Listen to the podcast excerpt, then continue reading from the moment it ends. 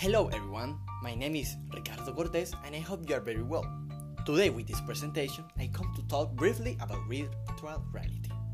Many of us know the huge impact that virtual reality has had and the advance it has made for the technology areas and camps. Virtual reality immerses us into a new world with which we can interact and also perform various activities.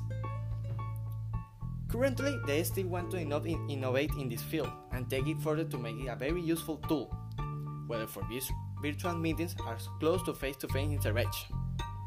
Developing education, techniques, study, and even a new kind of entertainment.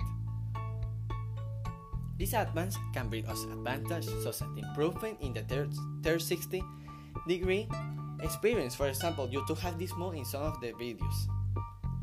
New ways to study and even give that user the possibility of having the control of the virtual environment. But there are disadvantages such as the loss of personal interaction, high cost to acquire and develop virtual reality. In spite of everything, if we continue to invest in virtual reality in order to expand in, in many areas, we will be approaching a great revolution in technology. Thank you very much.